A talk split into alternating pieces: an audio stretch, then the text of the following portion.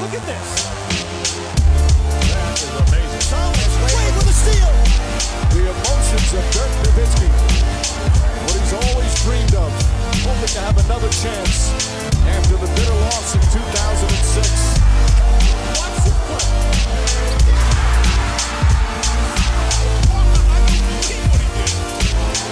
That is amazing.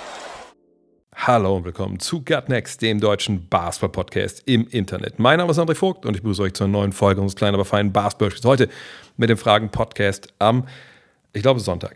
Für uns der zweite Teil des Fragen-Podcasts. Warum weiß ich nicht genau, welcher Wochentag ist. Äh, Ja, ich bin auf Kurs ne, mit der Familie. Ich habe es schon mal gesagt, man sollte vielleicht nicht immer dann zu allem Ja und Abend sagen und sagen, ja, plan ruhig mal, mach mal. Hauptsache, im Mai ist okay. Im Juni sind erst Finals und dann merkt man, oh, naja, sind Conference Finals. Dumm gelaufen, aber ich bin hier. Ich habe heute Morgen mir auch zumindest die zweite Halbzeit angeguckt. Mehr konnte ich leider nicht rauspressen hier aus meiner Zeit mit der Familie. Äh, von Spiel 3 der Lakers gegen die Nuggets, da werde ich glaube ich auch gleich drüber sprechen. Ähm, ich dachte auch, dass ich noch ein paar Fragen übrig hätte von Freitag, wo ich ja den ersten Teil aufgenommen habe. Da fiel mir jetzt aber ein oder auf, ha, ich hatte die alle schon bearbeitet. Warum eigentlich? Genau.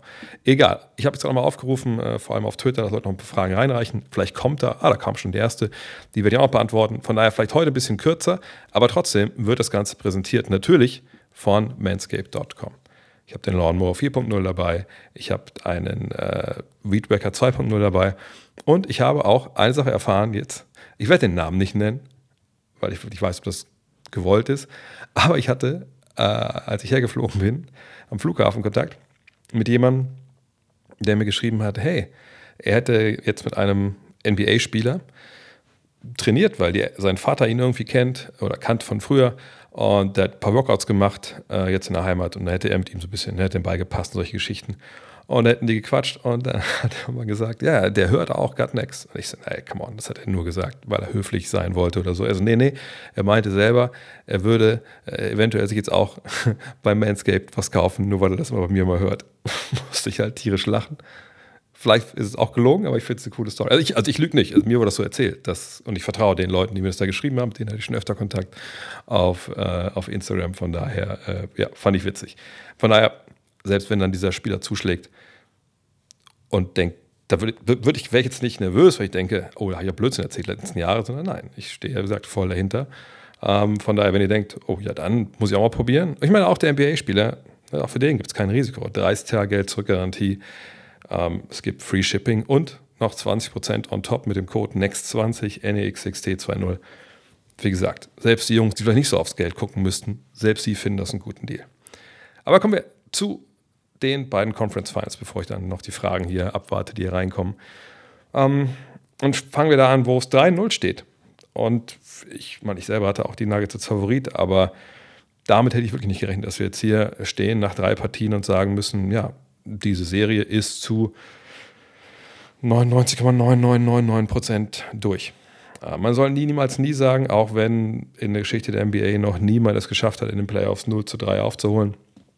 Denn who knows? ne? Nikola Jokic rutscht morgen eine Dusche aus. Dann ist es eine ganz andere Lage auf einmal wieder. Ähm, aber ne, wahrscheinlich ist da wirklich vorbei. Und sagt, das hätte ich nie im Leben geglaubt. Ich glaubte schon, dass Denver die Mannschaft ist, die einfach besser ist. Ähm, was ja normalerweise auch heißt, dass man eine Sieben-Spiel-Serie gewinnt. Aber ich dachte, dass die Lakers vor allem früh in der Serie da ein bisschen mehr Probleme machen könnten. Denn Anthony Davis in Bestform ist natürlich jemand, der eine Defense verankern kann, die es dann auch Nikola Jokic und Co. ein bisschen schwerer macht. Ähm, LeBron James ist jemand, der einige der vielleicht ein bisschen leichter gebauteren Kandidaten in der Defensive dann von den Denver Nuggets durchaus Probleme bereiten kann. Und vielleicht auch einen Nikola Jokic, der bei aller Qualität her hat, jetzt nicht unbedingt der große Ringbeschützer ist. Ich meine, Rui Hachimura hat es, glaube ich, in der Halbzeit von Spiel 2 gesagt oder so. Naja, was, was wurde er gefragt? Glaube, nach Motto, warum hat er denn, also das irgendwie, was war das, 7 von 7 in der ersten Halbzeit? Sagt, ja, kein Problem, die haben ja keinen Ringbeschützer. ähm, und er dachte wirklich, okay, da wird es Probleme geben. Ähm, ich dachte aber, dass im Endeffekt Denver sich durchsetzt, habe ich ja auch in dem Podcast mit Dean, glaube ich, gesagt, weil da einfach mehr Optionen sind, weil die tiefer sind und weil ich eben wirklich glaube, dass die reguläre Saison ähm, ein riesiger Faktor ist, immer noch im Sinne von, hey, wenn sich ähm, Abläufe einschleifen, wenn ein Team sich immer besser kennenlernt, wenn Teams besser versteht. Und ich meine jetzt nicht, dass sie ein Bierchen trinken gehen, sondern dass sie einfach auf dem Feld verstehen, was gebraucht wird in bestimmten Fällen und ihren Job wirklich richtig gut machen, egal ob jetzt der Gegner, was weiß ich, jeder Possession äh, die Pick-and-Roll-Coverage ändert oder was weiß ich, was, was für Adjustments es gibt. Ne, wenn du es alles schon tausendmal gesehen hast mit deinen Jungs an deiner Seite, dann hast du einfach einen Vorteil. Und das ging ja gar nicht bei den Lakers. Das war ja eingebaut durch diese späten Verpflichtungen, Ergänzungen, Trades, dass es da ähm, ja so ein bisschen on the fly gemanagt werden musste. Und ähm, wie gesagt, ich bin vielleicht bin ich dann hoffnungsloser Romantiker, aber äh, ich sage halt, wenn du das in der Saison nicht hinbekommst, also nicht die Zeit hast, dann scheiterst du im Endeffekt. Ähm, auch, auch wenn es jetzt nicht so ein Trade war, wie zum Beispiel in Phoenix, wo ein Superstar kommt und du hast einen unglaublichen Aderlass an Talent und dann bist du ein bisschen dünn. So war es ja hier nicht bei den Lakers. Ähm, obwohl natürlich Westbrook gegangen ist, aber es, es war eben nicht dieser Fall von, du musst deine halbe Mannschaft wegschicken für einen Spieler, sondern du hast ja viele, viele, viele, viele Spieler bekommen, die besser gepasst haben, als die, die vorher da waren. Ähm, naja, und jetzt hat man eben diese drei Spiele gesehen und diesen Faktor, den ich schon gesehen habe, ne, dass der eben mehr drin steckt bei den Nuggets, so, so basketballerisch, der ist jetzt hat krass ins Gewicht geschlagen, aus verschiedensten Gründen. Ich habe, ich hab, ich, in Teil 1 ein bisschen darüber gesprochen, über LeBron und ähm, der Fakt, dass er einfach natürlich jetzt ein Ü35-Spieler ist, der Serien eben nicht mehr so dominieren kann, wie er das vor zehn Jahren konnte. Das ist einfach ein Fakt, das ist kein Hate. Ich weiß, viele wollen sowas nicht verstehen, aber das, mein Gott, ich kann auch nichts daran ändern, dass wir in so einer Welt leben, wo man älter wird, wo einige Sachen einfach nicht mehr so leicht fallen. Ne?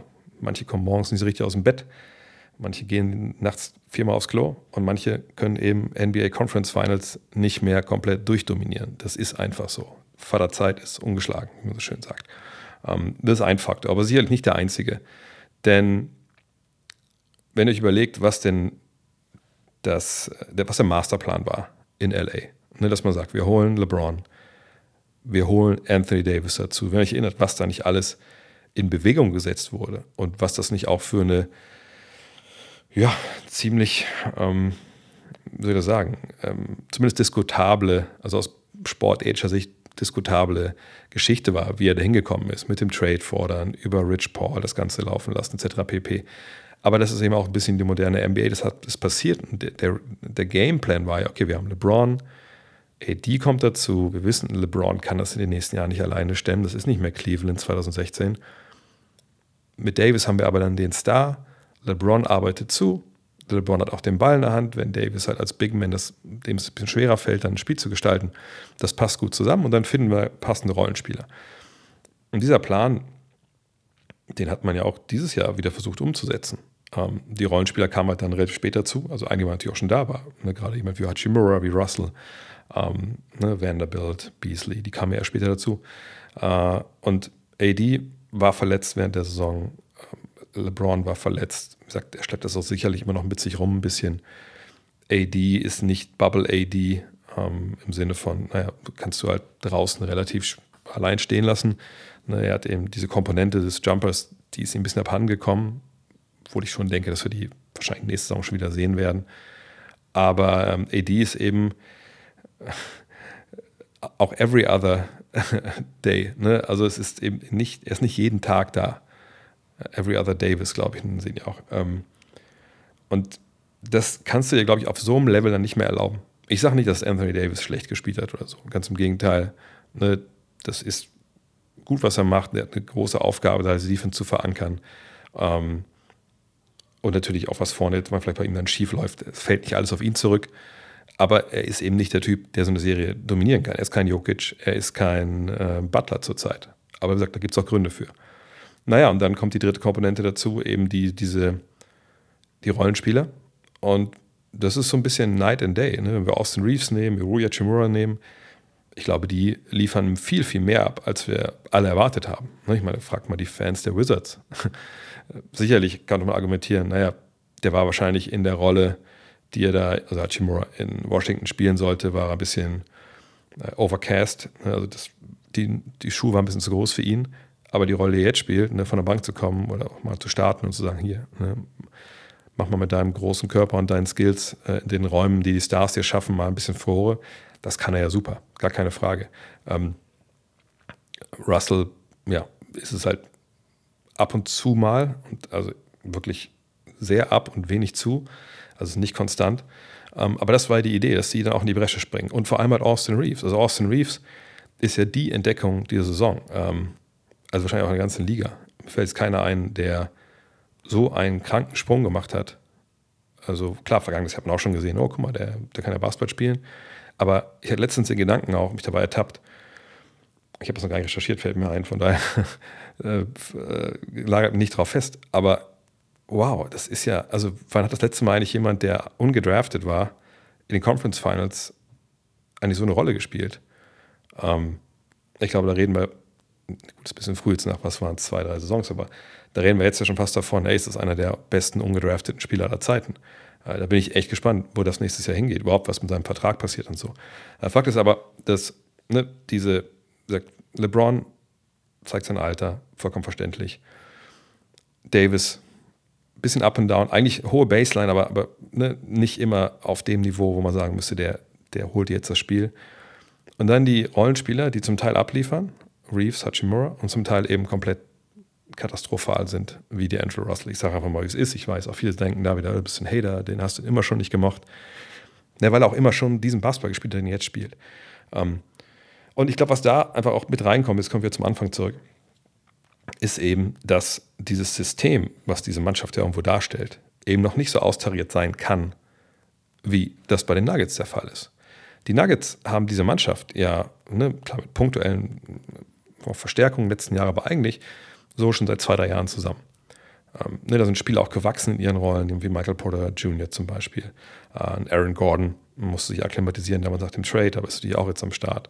Äh, und jemand wie Jamal Murray, der anderthalb Jahre weg war, ist jetzt zurück und wieder auf einem Level, wo man sagen muss, ja, der kann dir eben Spiele entscheiden. Und Jokic ist auf der einen Seite einfach diese unfassbar dominante Figur in jeder Phase des Spiels. Gut, defensiv müssen wir ein bisschen drüber reden, ob das dominant ist wahrscheinlich, aber ähm, selbst da äh, fällt er jetzt nicht so unfassbar negativ aus, man denkt, okay, mit dem kannst du nicht Meister werden.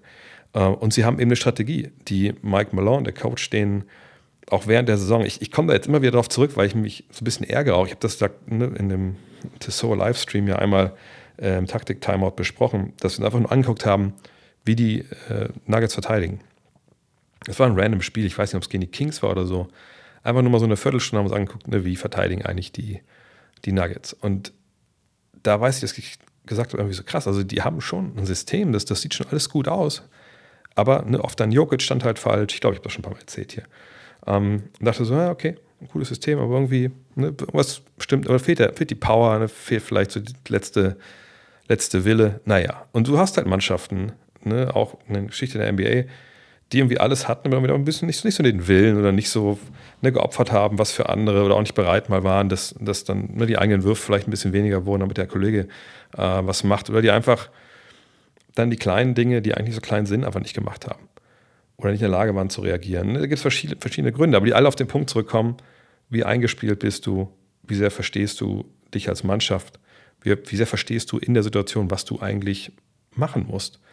Und genau all das, das konnten die Lakers einfach in dieser kurzen Zeit, relativ kurzen Zeit, nicht äh, einfach in den Schlund hinunterpressen bei allen Spielern, die da dabei sind. Und eben wenn man vergleicht, bei den Cleveland Cavaliers gab es ja auch mal Jahre, wo dann auch sich viel geändert hat zur Trade Deadline. Aber da war eben noch LeBron, Super LeBron, sag ich mal. Und weil er es jetzt auch nicht mehr ist, haben wir jetzt den Stand, den wir da haben. Sie waren in jedem Spiel drin, aber in jedem Spiel kam irgendwann diese Phase, wo das eine Team eben eine richtige Entscheidung an richtige Entscheidung, an richtige Entscheidung, an richtige Entscheidung, an richtige Entscheidung, ge, ja, wie eine Perlenkette aufeinander gereiht hat das andere Team war dann halt richtige Entscheidung, falsche Entscheidung, äh, Entscheidung, richtige Entscheidung, ah, Entscheidung und oh, die Angela Russells Entscheidung. Ne, also, wenn er überhaupt auf dem Feld war. Aber das liegt nicht an ihm, sorry, ich wollte jetzt nicht in direkt treten, aber er war einfach für mich wieder ein Faktor, wo ich sage, ey, du bist so viel besser eigentlich. Naja. Ähm, und deswegen steht es jetzt 3-0 und auch vollkommen zu Recht. Und das finde ich halt schön, dass ich habe es auch vorhin getweetet, dass da jetzt wirklich dann gezeigt werden kann mit dem Finger drauf, hier, alle, die gesagt haben, die reguläre Saison ist nichts wert, nein, das ist einfach nicht wahr. Es kommt der Zeitpunkt, wo das so ist. Und wenn wir uns angucken, was passiert ist in diesen Playoffs bisher, ne, dann muss man sagen, ja, früher oder später kommt der Punkt, wo eben der Basketball irgendwie dann sagt, nein, oder die NBA, der NBA-Basketball sagt, nein, ihr könnt mich nicht verarschen. Es gibt keine, keine Shortcuts, es gibt keine Abkürzungen zum Titel. Wenn du nicht die Wiederholung zusammen bekommen hast, dann werdet ihr hier nicht Meister werden. Und das ist jetzt hier passiert. Ähm, deswegen habe ich auch getweetet, ich hätte eigentlich Bock, mal beide Teams zu sehen, wenn die wirklich mal ein Jahr zusammen gespielt haben. Natürlich utopisch, weil nächstes Jahr ist dann LeBron noch mal ein Jahr älter und so, aber äh, das wäre noch mal ein faszinierendes ähm, Duell gewesen. Jetzt mit 0 zu 3, ich meine, LeBron hat, glaube ich, gesagt, wir brauchen nur ein Spiel und dann, ne, gut, dann brauchst du noch eins und noch eins und dann das vierte. Ne, aber ich verstehe, was er meint. Wenn du ein Spiel gewonnen hast, dann kommst du nicht mehr von 0-3 zurück. Ne, ich finde das wieso, dass man eigentlich natürlich in den Playoffs, auch wenn es 3 zu 1 steht oder so, man muss eigentlich immer in einem Spiel denken, weil in einem Spiel oder mit einem Spiel kann sich ja immer viel, viel ändern. Ähm, was mache ich damit? Also, zum Beispiel jetzt so die ersten zwei Spiele. Ne? Denver gewinnt zwei Spiele zu Hause. Okay, so wie es alles beginnt, alles okay. Aber weil es ja Heimspiele waren, aber ne, während das, wenn du das erste Spiel gewonnen hättest und das zweite nicht, so, dann ist es kein Beinbruch, aber Spiel 3 ist dann halt ähm, für, für beide Seiten relativ wichtig, aber nicht so super wichtig. Ne, aber wenn du natürlich aber dann 0-2 hinten liegst, egal auf welche Seite es jetzt fällt, ist natürlich Spiel 3 wahnsinnig wichtig. So, jetzt, wenn du 3-0 führst, Spiel 4 für Denver ist auf der einen Seite relativ wichtig, wenn man sagt, komm, dann haben wir ein bisschen Pause noch von dem, also mal gucken, wie es im Osten läuft, aber dann haben wir ein bisschen Pause eventuell, ne, don't play with your food, ne, können ein bisschen die Beine hochlegen oder zumindest ein bisschen recovern, alles, alles super. Auf der anderen Seite denkst du auch so, okay, wenn du das verlierst, hast du immer noch drei Matchspiele. So, auf der anderen Seite die Lakers denken, ey, wir müssen unbedingt, wir müssen, müssen, müssen. Und haben vielleicht auch nicht das richtige, ein richtiges Vertrauen, jetzt auch nicht in die eigene Stärke, was ja auch klar ist, wenn du nur da hinten liegst. Aber wenn du jetzt ein Spiel gewonnen hast, auf einmal hast du ein bisschen mehr Vertrauen.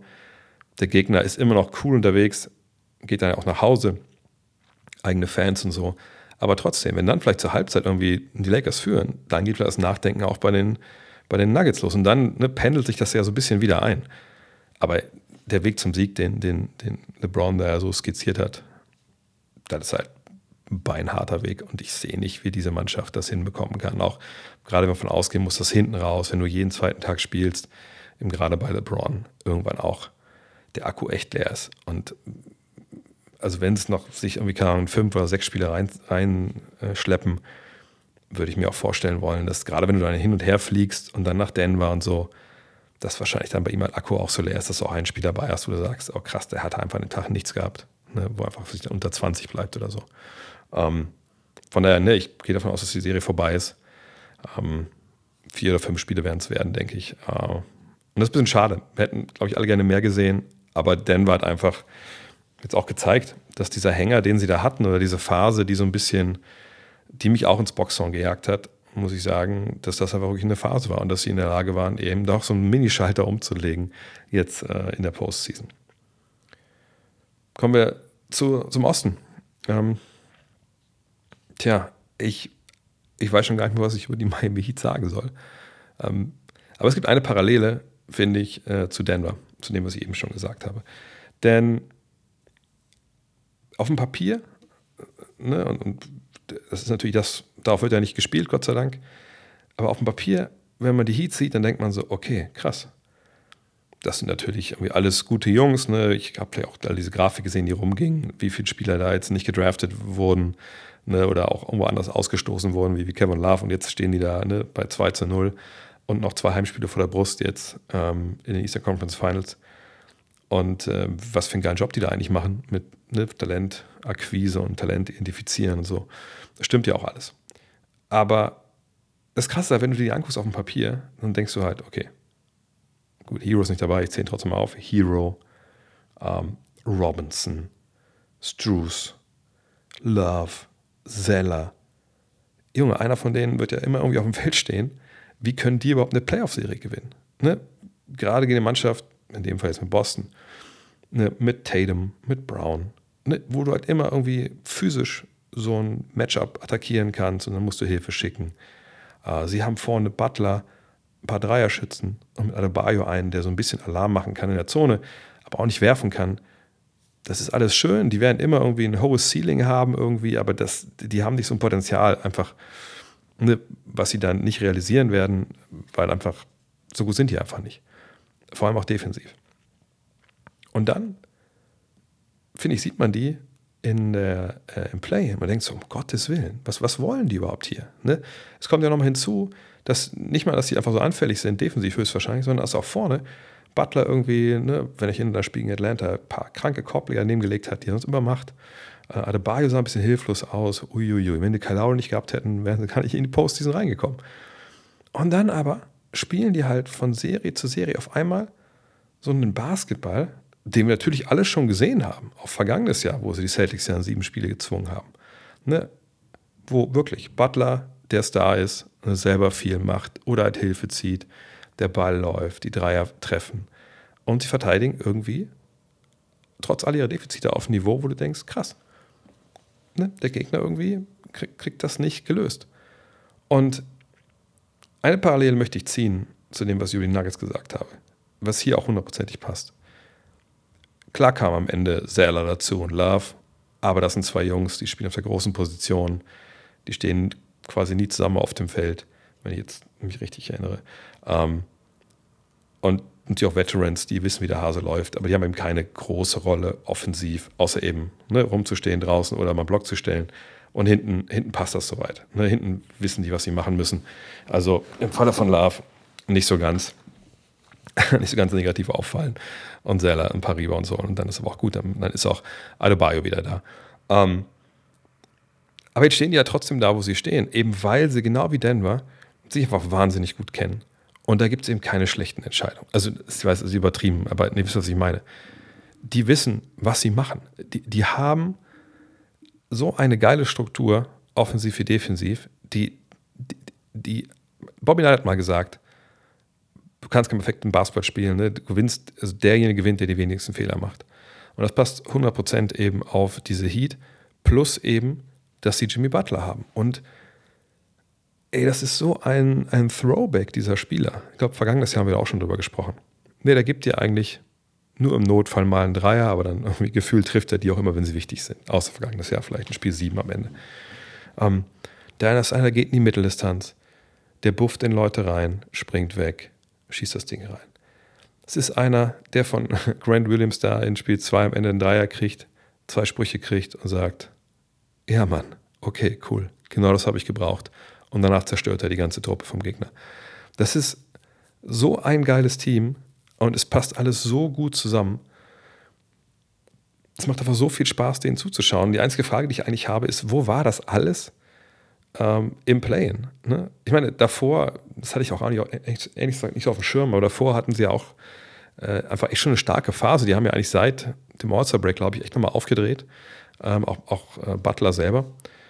Aber ähm, der Fakt, dass sie jetzt trotzdem da stehen, wo sie sind, finde ich trotzdem wahnsinnig überraschend. Vor allem, weil, wenn ihr mir überlegt, was wir vor den Playoffs gesagt haben, eben, dass im Westen keiner weiß, was passiert. Wahnsinnig offen, ne, äh, es gibt kein dominantes Team, da kann alles passieren von 1 bis 8. Und im Osten haben wir gesagt, naja gut, wir haben Milwaukee, wir haben Boston, wir haben Philly. Auch in der Reihenfolge, zumindest war es bei mir so, und ich habe gesagt, Milwaukee und Boston ein bisschen vor Philly und danach kommt der ganze Rest. Aber so richtig eine Chance haben die nicht. So. Und wenn wir uns mal angucken, was passiert ist, dann hat sich das eigentlich mehr wieder auf den Kopf gedreht. Also man kann ja durchaus argumentieren, gut, die Nuggets, die sind das dominante Team. Der Rest, gut, war vielleicht ein bisschen, ein bisschen schwer zu greifen, aber die sind das beste Team. Und das zeigen die auch Tag für Tag, wenn sie spielen. Und auf der anderen Seite im Osten sind so viele Überraschungen. Miami knallt ähm, die, äh, was soll ich denn? Äh, die, die Bugs raus. So, dann gut, es war keine Überraschung, dass jetzt Philly gegen, gegen Boston vielleicht verliert, aber es war auf Augenhöhe und wenn wir ehrlich sind, haben beide auch nicht wirklich überzeugt in der Serie. Und jetzt gibt es diese Conference Finals und auf einmal führt Miami 2-0. Heute Nacht das Spiel 3. Ich glaube, wir uns alle nicht wundern, weil es ein Heimspiel, wenn es danach 3-0 steht und auch die Serie quasi vorbei ist. Und man fragt sich ein bisschen, Alter, was ist eigentlich da passiert? Zumindest frage ich mich das. Und ähm, bei den Celtics kann man jetzt ja nicht sagen, dass die sich nicht kennen. Die haben das ganze Jahr zusammengespielt. Vergangenes Jahr waren die quasi in der gleichen Zusammensetzung, jetzt plus dann Malcolm Brockton vor allem.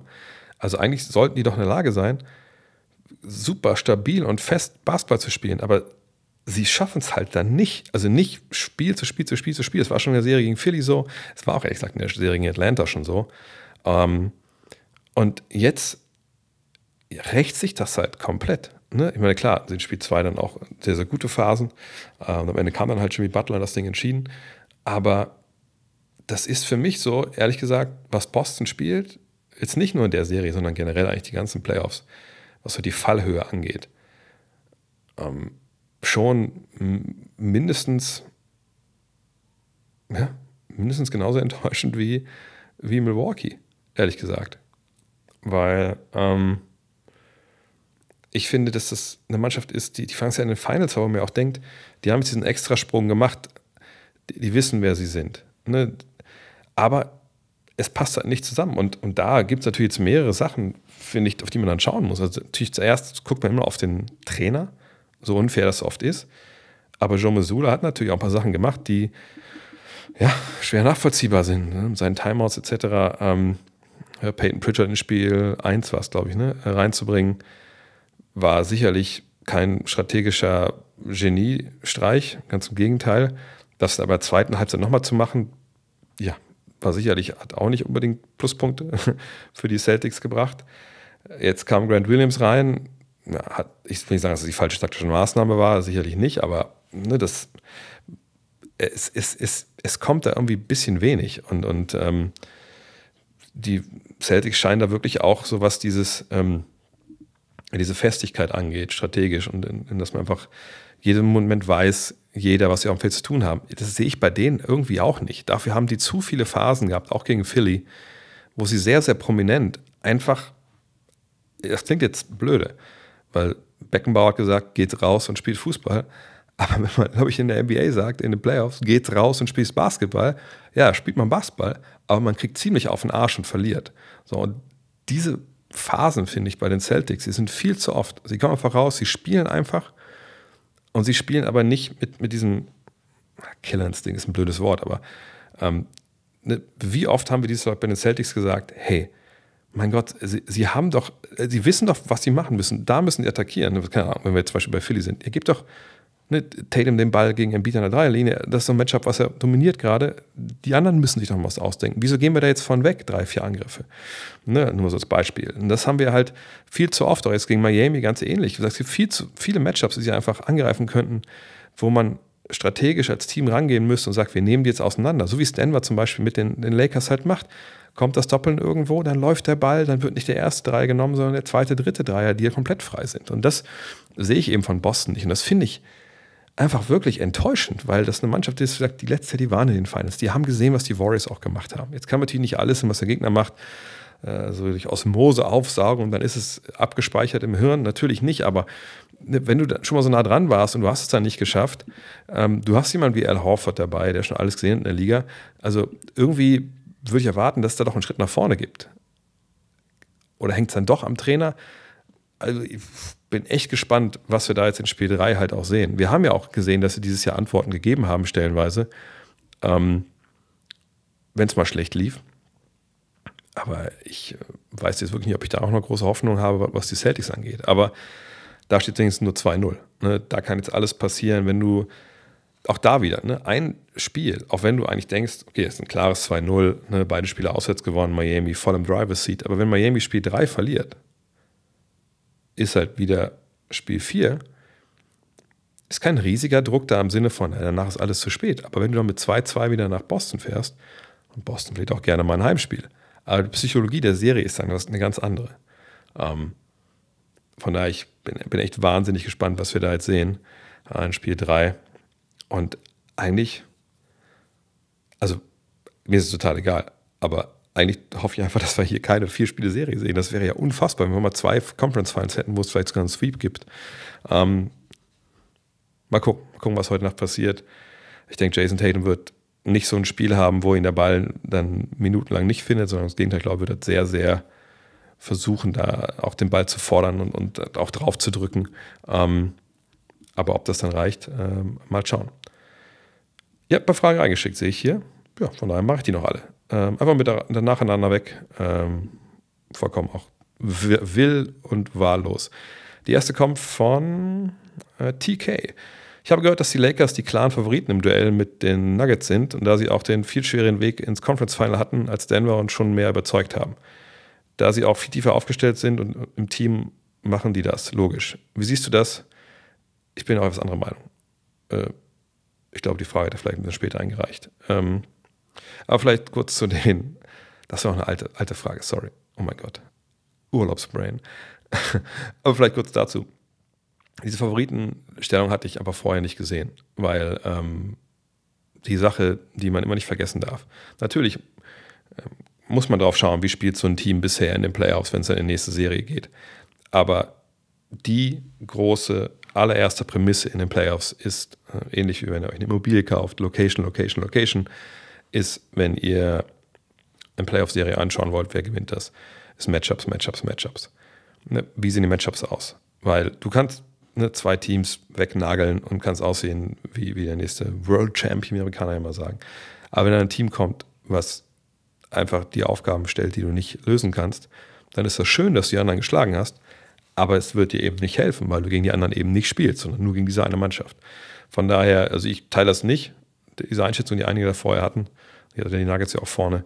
Ähm, und am Ende sehen wir jetzt ja, dass das, was da viele vorausgesehen haben, irgendwie so einfach nicht gestimmt hat.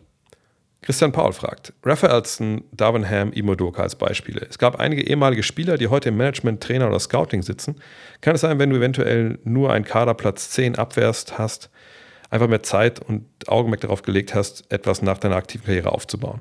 Die Verträge waren sicher nicht so dick wie beim Starter. Ich habe den Eindruck, dass eher Rollenspieler nach der Spielerkarriere abseits des Feldes noch gute Jobs machen. Was ist dein Eindruck? Hm, gut, ich meine, der finanzielle Druck, den sicherlich ein Spieler hat, der nur sich eine, eine Nummer 10, 11, 12 in einem Depth Chart stand und dann irgendwie nie groß Verträge unterschrieben hat, ist sicherlich ein ganz anderer als einer, der Ende der Karriere 200 Millionen verdient hat und nie wieder arbeiten muss. Ne, dass man sich dann wahrscheinlich als Superstar nicht unbedingt reinbeißt nochmal in, in solche Jobs. Also gerade so Scouting oder so, wo es ja auch nicht viel Geld gibt, ist ja klar. Ähm, Trainer haben wir natürlich schon mal gesehen, äh, auch Leute, die Superstars waren, ob es Stephen Nash ist das aktuellste Beispiel.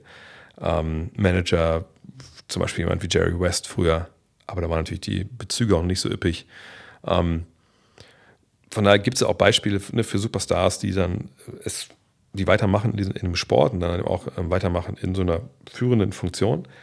Aber ich glaube, ne, jemand wie Larry Bird zum Beispiel hat es inzwischen durch mal ein bisschen gemacht als Trainer, aber vor allem als, als Executive. Uh, Magic Johnson hat es mal ganz kurz als Trainer gemacht.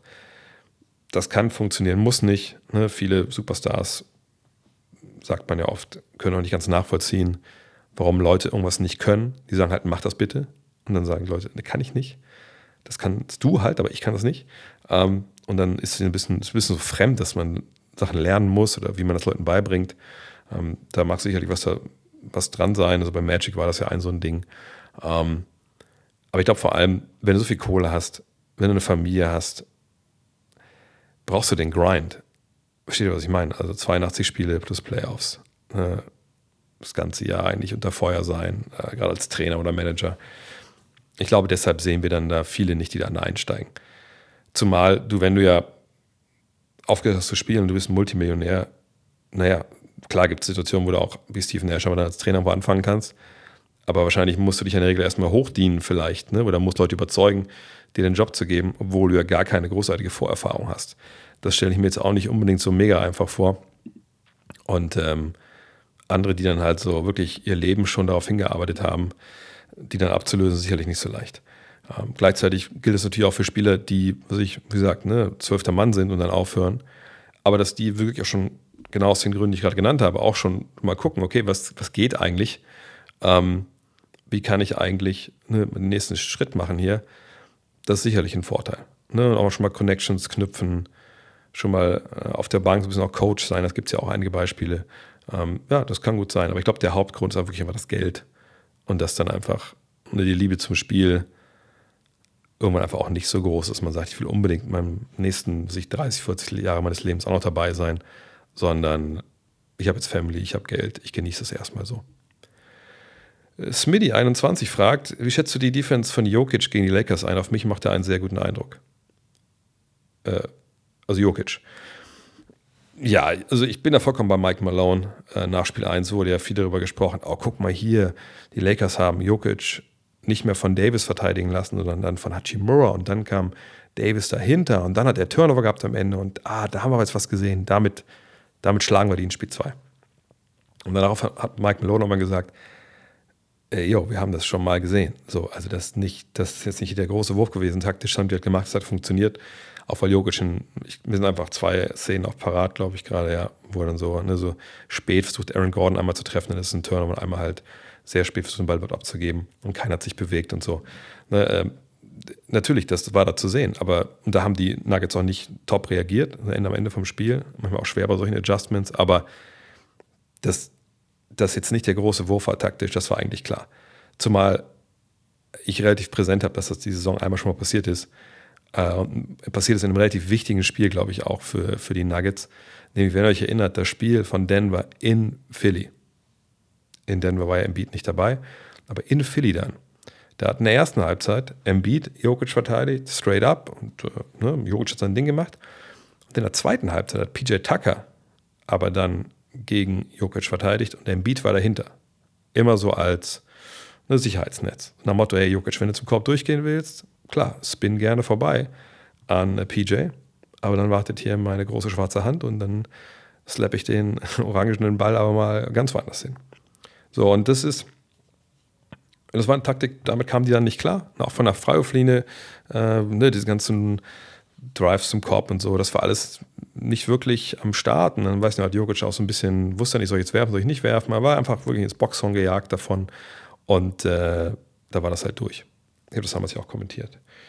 Ähm, und deshalb war mir eigentlich klar, nach Spiel 1, okay, also das wird jetzt hier nicht der große Wurf sein.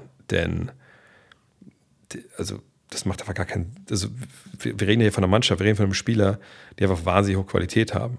Und das wird eben nicht reichen, einfach so einen Winkel zu. Und dann hat man diese Nuggets entschlüsselt, einfach weil so viele Spieler haben, wie Jamal Murray auch, aber auch wie Brown, wie, wie Porter, wie sie nicht alle heißen, die haben ihren Job verstehen, KCP. Ähm, von daher, ja, die Jokic-Defense okay, aber das ist ja kein Ein-Mann-Team. So, von daher, ähm, und Jokic macht ja sein Ding, auch jetzt im vierten Viertel in Spiel 3, da war er ja grandios unterwegs. Obwohl ich da ehrlich nicht verstanden habe, das war doch Anfang viertes Viertel, ne? dass da Hachimura drin ist und gegen ihn verteidigt, aber eben als Small Ball Center. Also da denke ich auch so, Alter, das kannst du eigentlich nicht machen, wenn du Darwin Ham bist. Ne? Also, weil in so einem Spiel, wo es auch so knapp stand, noch zu dem Zeitpunkt, da dann zu sagen, hey, wir machen jetzt mal so diese Nummer, das geht nicht. Ne? In so einem Spiel entscheiden vielleicht ein, zwei Ballbesitze, wenn es hart auf hart kommt. Und dann, wenn du dir das so herschenkst, und da haben sie ja auch sofort attackiert. Ne? Die Nuggets haben sie gar nicht großartig jetzt hier irgendwie äh, mal, mal, mal schleifen lassen, sondern direkt da drauf gegangen. Ähm, ne, das, das geht einfach nicht. Von daher, ja, die Defense wahrscheinlich okay. Aber, aber die ist auch jetzt nicht geil und ist auch nicht eine, die halt ähm, Denver vor mich Probleme stellt, die nicht lösen können.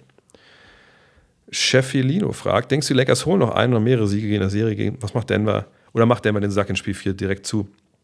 Hätte das Folgen für die Ausrichtung der Lakers in der kommenden Saison? Ähm, ich denke fünf, ehrlich gesagt, ähm, weil ich glaube, dass bei den Nuggets vielleicht doch mal so ein bisschen irgendwie ne, so 5% vielleicht ne, die Intensität nachlässt und die Lakers doch mal aufbäumen mit allem, was sie haben. Obwohl ich da auch nicht wirklich, gesagt, nicht wirklich den großen, das große Vertrauen habe, dass der Tank da noch, äh, dass da noch eine Reserve ist, die noch nicht angezapft haben, die Lakers. Aber ich denke, 4-0 hört sich für mich schon arg hart an. Ähm, daher würde ich sagen 4-1. Aber mich würde es auch nicht wundern, wenn es 4-0 ist, ehrlich gesagt. Aber da ich mich entscheiden muss, sage ich 4-1. Ähm, die Folgen für die Ausrichtung. Ich glaube, so für die grobe Ausrichtung nicht. Ne, also das sind die Träume, jetzt kommt Dame, jetzt kommt Kyrie oder so, habe ich schon das ganze Jahr gesagt, halte ich für relativ blödsinnig. Ähm, und so ein bisschen Fanhoffnung, was ja okay ist. Schreiben ja auch Leute Harry Potter Fanfiction, aber ähm, das ist ja hier die Realität, über die wir sprechen. Und da kann ich mir keinen Weg vorstellen zu Kyrie Irving, zu Dame Lillard etc. Ähm, es sei denn, man will Austin Reeves traden, sign and traden, das geht, glaube ich, gar nicht so wirklich einfach ne, als restricted. Ich habe ich hab Urlaubsbrain, sorry. Ähm, nee, ich denke, erste Bürgerpflicht ist, Austin Reeves zu halten. Ähm, das wird natürlich brutal teuer und ähm, das ist nicht leicht. Ähm, aber gut, ich denke, das ist alternativlos, ehrlich gesagt. Dann denke ich, dass man schon so die Rollenspieler wie Vanderbilt ähm, halten soll. Ich glaube, Beasley hat noch Vertrag nächstes Jahr und der ist eigentlich jetzt kaum ein Thema, aber ich glaube, für die reguläre Saison brauchst du ihn auch. Auch jemand wie Schröder, glaube ich, würde ihn einfach halten. Äh, kostet eh nicht viel Geld. Für mich die große Frage ist, was machst du mit D'Angelo Russell? Ähm, ich bin kein Fan von, von seiner Art, von seinem Spiel. Ich glaube nicht, dass er jemand ist, der, und das mag sich ändern in der Zukunft, Spieler werden reifer, Spieler sehen das Licht, aber ich denke nicht, dass du mit ihm Meister werden kannst als Starter auf der Eins. Und der ist Free Agent, also dem wirst du auch bezahlen müssen vielleicht. Obwohl ich mir, ganz ehrlich, ich meine, ich will jetzt hier nicht so You heard it here first machen oder sowas, aber mich würde es nicht wundern, ähm, wenn D'Angelo Russell vielleicht in diesem Sommer halt auch ziemlich Gehaltseinbußen einnehmen muss, auf sich nehmen muss, weil ich wüsste nicht, wen der überzeugt hat. Äh, er ist ein Vogel, der fliegen muss, hat er gesagt. Okay, aber ich wüsste jetzt nicht, wo er fliegen kann für viel Geld, wenn ich ehrlich bin. Ähm, von daher, nee, ich glaube, an der groben, an der großen Strategie wird sich nichts ändern. Die Frage ist, machen sie jemand wie Russell? Ne? Aber ansonsten glaube ich, dass es ungefähr das gleiche Lakers-Team sein wird, ehrlich gesagt. Ähm, Wingman Enthusiast fragt: In dieser Saison haben gleich zwei Teams, die aus den Play-ins in, haben es aus den Play-ins in die Playoffs geschafft. Meine Frage darum, warum wurde das Play-in denn erste vermeintlich spät eingeführt? Gab es Seasons, wo du es auch acht oder siebten Platzierten zugetraut hättest, in die Conference Finals zu gehen? Ähm, ich verstehe gerade den Zusammenhang nicht, ehrlich gesagt. Ähm, also es gab ja schon Seasons, wo ähm, siebte oder acht Platzierte in den Conference Finals waren. Nicht viele. Und am prominentesten wahrscheinlich die Knicks, weil sie Knicks waren, 99. Äh, Aber das hat ja mit der Einführung des Plane Terminals eigentlich nichts zu tun. Das wurde eingeführt, damit halt ne, zum einen die reguläre Saison, die am Ende ein bisschen vor sich hin plätschert, oder plätschert ist, ne, vor Einführung des Play-ins, äh, weil Teams einfach sich gefragt haben, hey, wofür spielen wir jetzt eigentlich noch? Sind ja eigentlich nicht mehr in den Playoffs dabei oder kommen vielleicht gerade so noch mit rein. Ach komm, dann machen wir das mal über die Youngster ran. Wir machen mal unsere Stars, sind jetzt mal DNP, Old, keine Ahnung. Ne? Und das wollte man ja nicht mehr haben. Deswegen hat man das eingeführt. Und natürlich auch mal eine Chance zu geben, wenn du mal eine Mannschaft hast, hast du eine schwere Verletzung vom Superstar, irgendwie für, für, für, zwei Monate, du fällst zurück. Und dann aber am Ende bist du wieder da.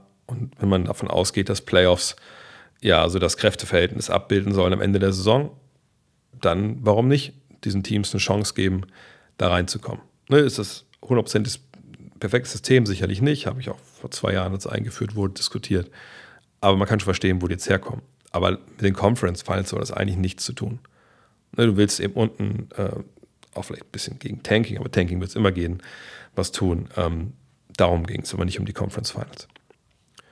Killing Time fragt, warum findet keiner ein Mittel gegen die Heat? Besonders von den Celtics hätte ich ja mehr erwarten können. Und jetzt, wo Hero und oder Depot ausgefallen sind, ist der Kader nicht besonders stark. Da habe ich, glaube ich, eben schon ziemlich beantwortet.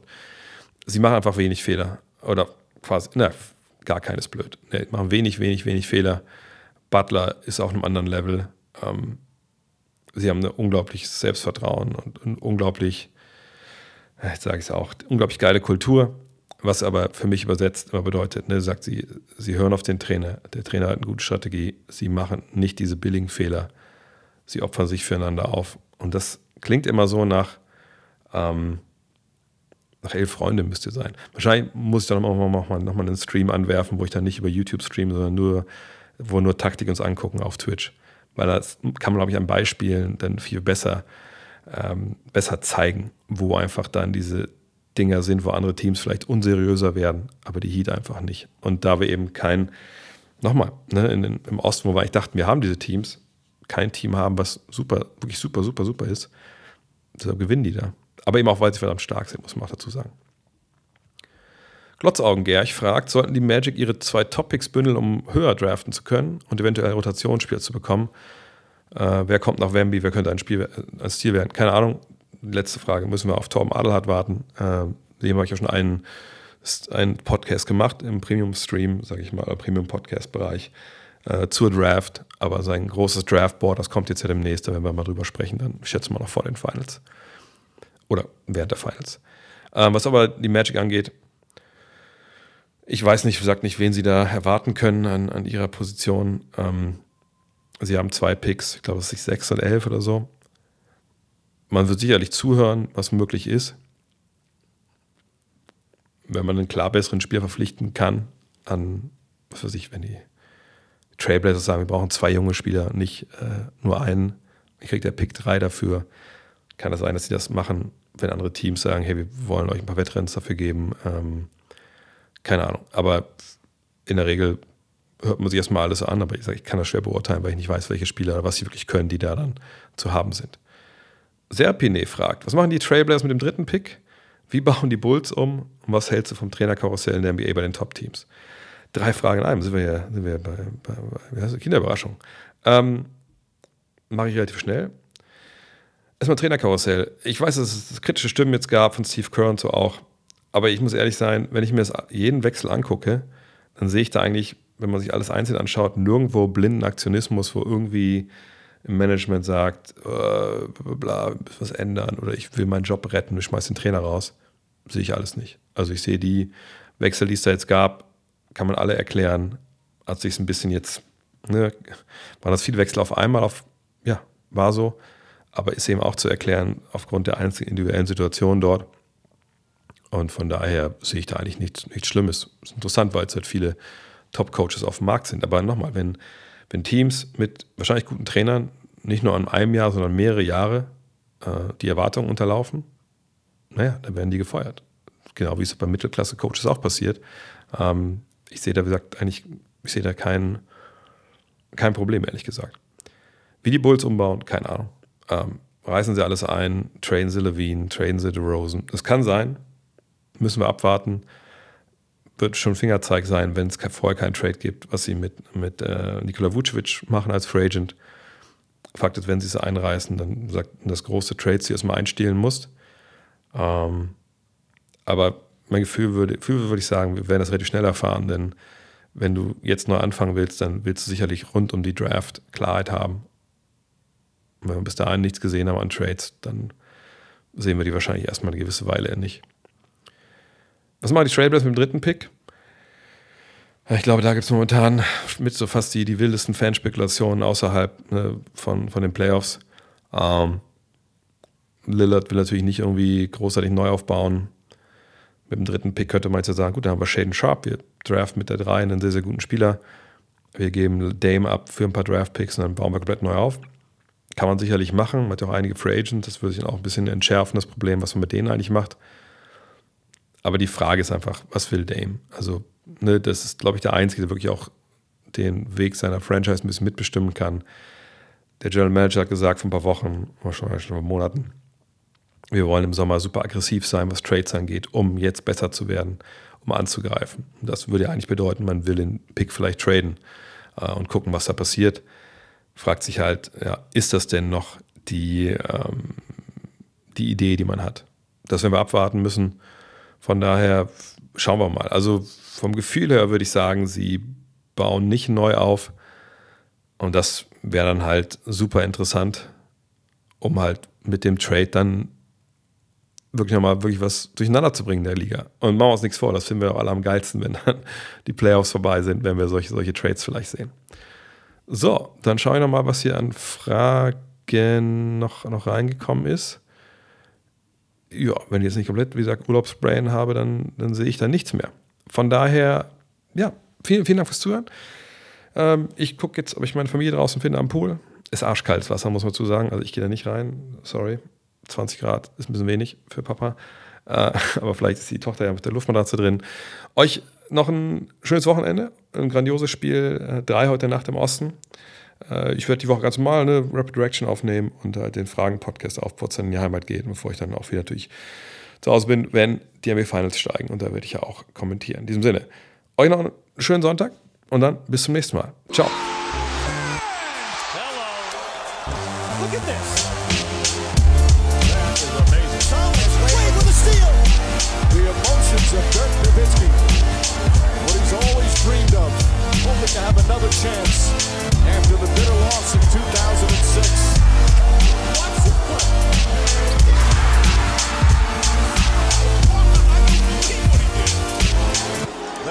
Amazing.